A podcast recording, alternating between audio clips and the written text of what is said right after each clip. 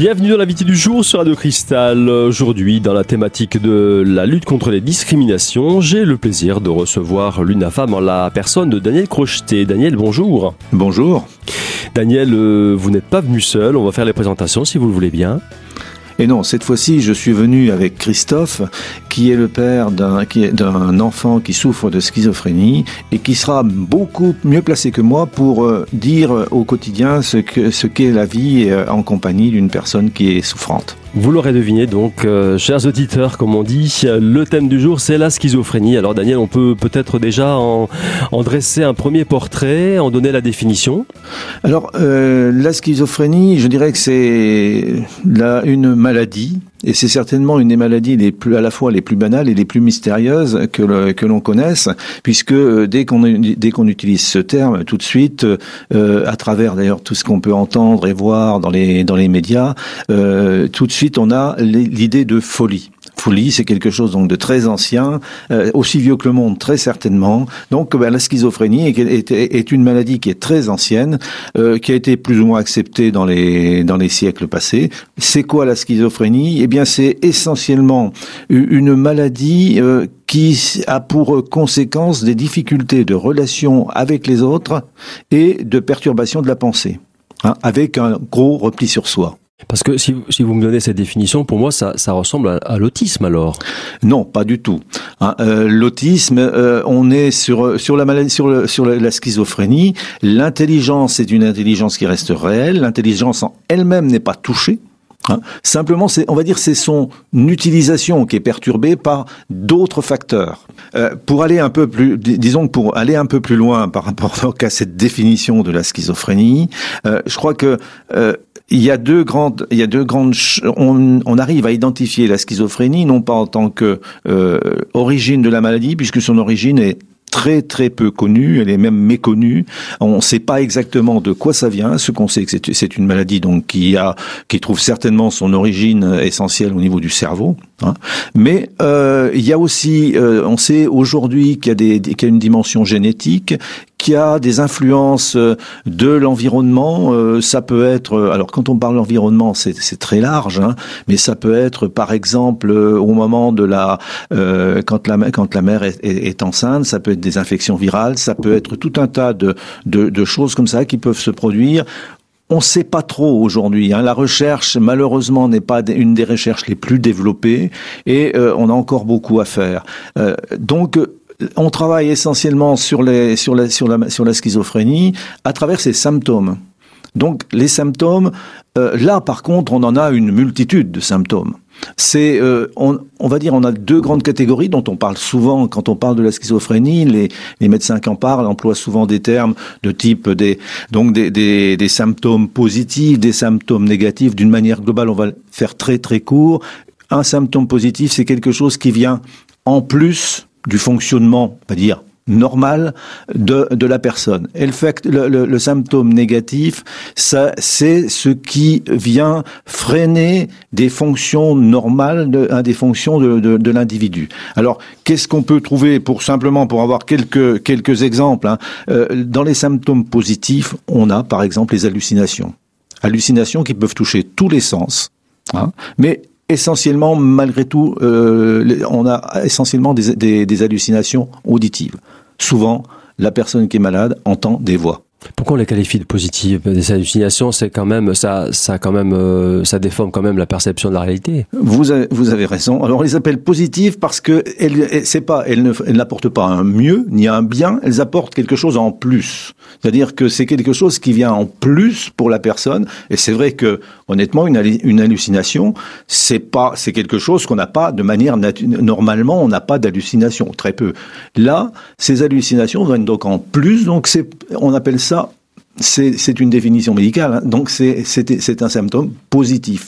Par contre, tout ce qui tourne autour de des déficiences, on va dire des déficiences de de, euh, de pensée, de, de, de, la volonté, etc. Donc les difficultés qui sont rencontrées, là c'est des fonctions qui donc euh, ne, n'arrivent plus à s'exercer de manière normale et donc là ça vient en moins et donc elles sont là pour le coup ça se comprend très bien c'est des symptômes négatifs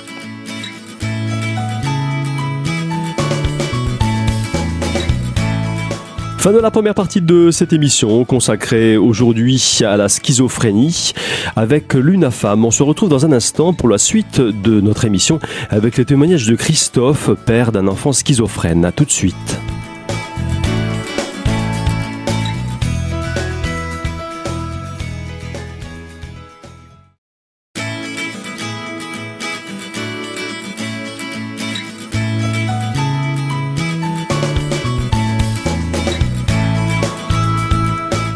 Deuxième partie de notre émission, l'invité du jour sur Radio Cristal consacré aujourd'hui à la schizophrénie avec pour invité Luna Femme et Daniel Crocheté. Daniel, quelques chiffres euh, pour situer la schizophrénie, pour situer cette pathologie au sein de la population française.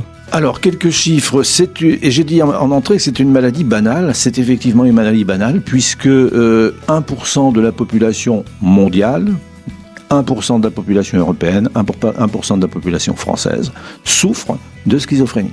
Alors avec des degrés plus ou moins grands. Hein. Ce qui veut dire que pour un pays comme la France, c'est, on va dire à peu près 650 000 personnes, donc 650 000 familles qui sont touchées. Hein. Si on met 650 000 familles, ça veut dire que en gros, c'est plus de 2 millions de personnes qui, autour, euh, sont concernées, ce qui est quand même important. Et il n'est pas inintéressant de citer pour les Vosges, parce que si on fait le même ratio pour les Vosges, on arrive à peu près à 3500 familles, dont un des membres souffre de schizophrénie. Hein. Donc c'est quand même quelque chose qui, effectivement, est très important. On sait qu'il y a plus d'hommes que de femmes.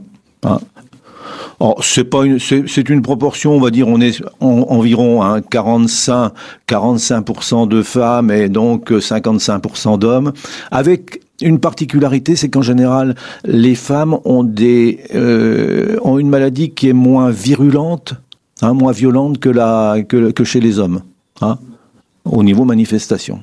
Voilà. Hein. Donc ça, c'est les, les grands, les grands chiffres.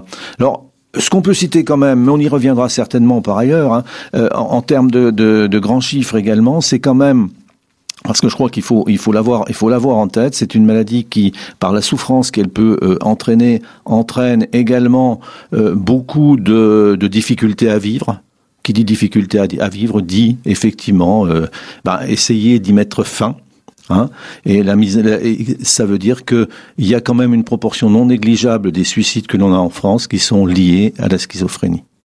Alors aujourd'hui, je vous l'annonçais dans le titre de la première émission, nous avons aujourd'hui euh, la chance d'avoir un euh, Christophe dans le studio, un témoignage au quotidien de, de schizophrénie. Alors Christophe, euh, on vous présente, vous êtes le papa d'un garçon de, de 32 ans qui souffre, qui souffre de cette pathologie. Oui, voilà, il a 32 ans. Nous avons découvert euh, cette maladie euh, l'année dernière. Euh, on suppose que depuis plusieurs années, il en souffre.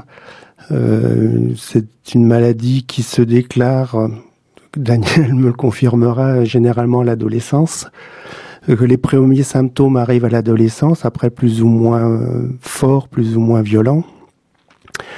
Et puis donc nous l'avons découvert euh, voilà l'année dernière euh, et depuis un an on, se pose plein de questions et grâce à l'UNAFAM euh, on a pu rencontrer des personnes qui étaient confrontées au même au même je suis en train de chercher mes mots la même situation voilà alors, Christophe, avant, avant l'année dernière, comment ça se passait? Puisque pendant 30 ans, euh, la maladie ne s'est, enfin, la maladie, la pathologie ne s'est pas déclarée brutalement quand même. Comment vous le viviez avant?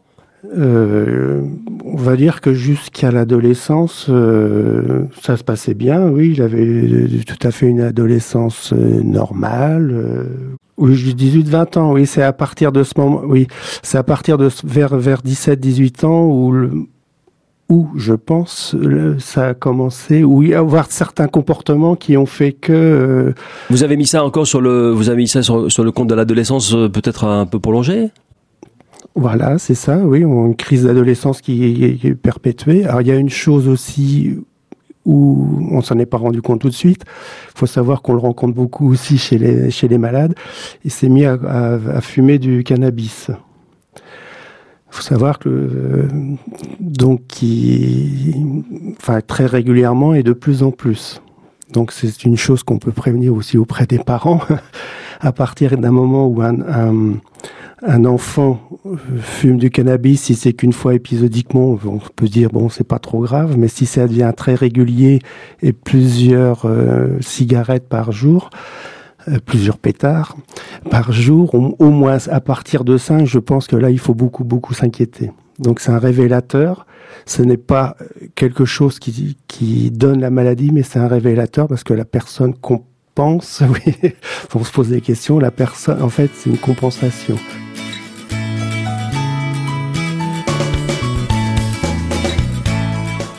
Fin de la deuxième partie de notre émission consacrée aujourd'hui à la schizophrénie avec euh, la participation de l'UNAFAM. On se retrouve dans un instant avec la suite du témoignage de Christophe. À tout de suite.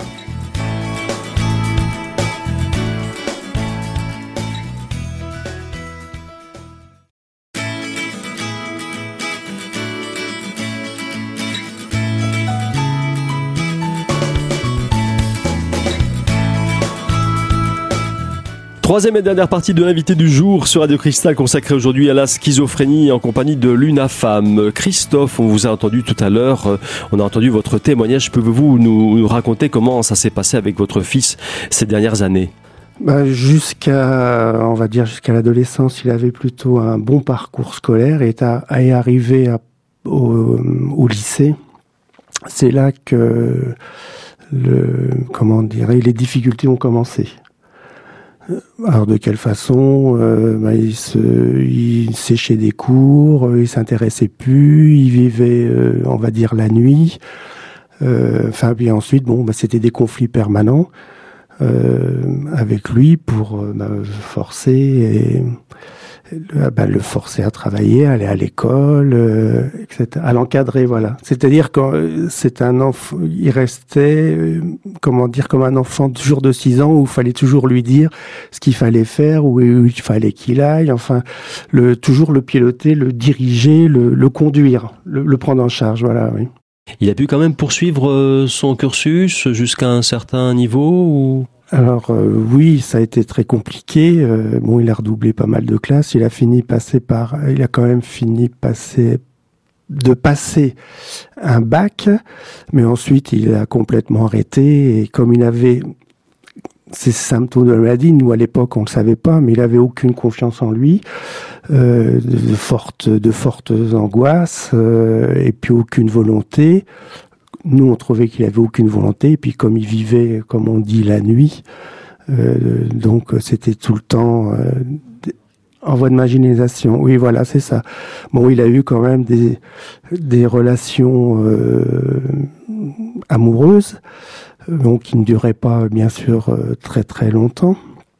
Enfin bon, deux, deux, trois ans quand même, mais à chaque fois, euh, ça rompait. Il revenait à la maison, il reprenait ce rythme de vie où dans la journée se levait très tard, l'après-midi euh, faisait pas grand-chose et, et, se couchait très très tard la nuit à consommer euh, du bah, du cannabis pour se sentir se sentir bien quoi, compenser comme ça.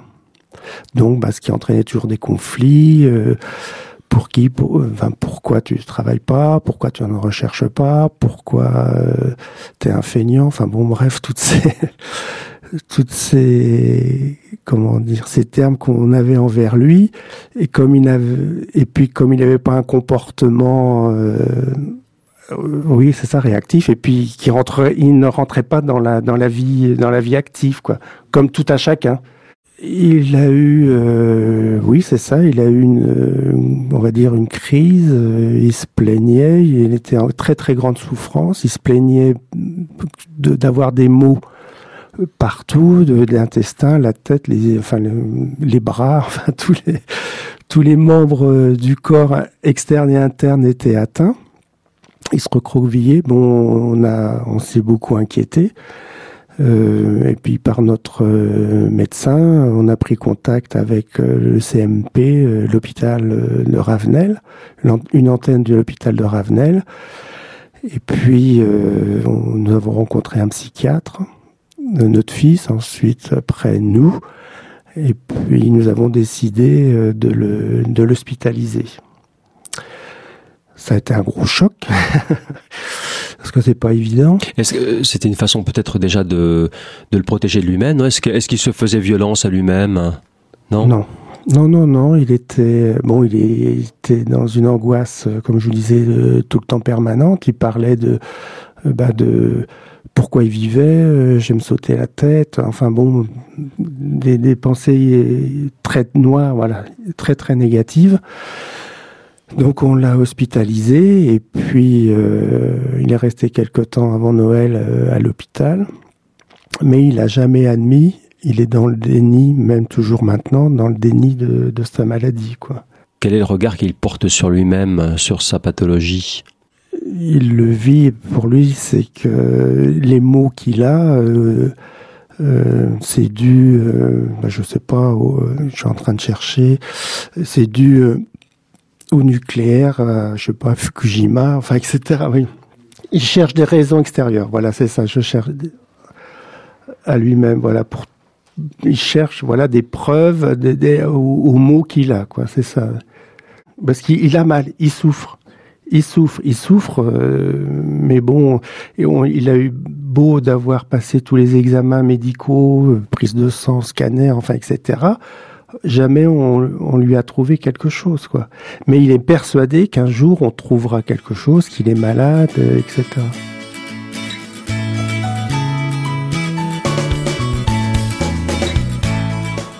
Fin de l'invité du jour, consacré aujourd'hui à la thématique de la lutte contre les discriminations en compagnie de l'UNAFAM. Je vous donne rendez-vous très prochainement pour la suite de cette série d'émissions consacrée à la schizophrénie sur Radio Cristal.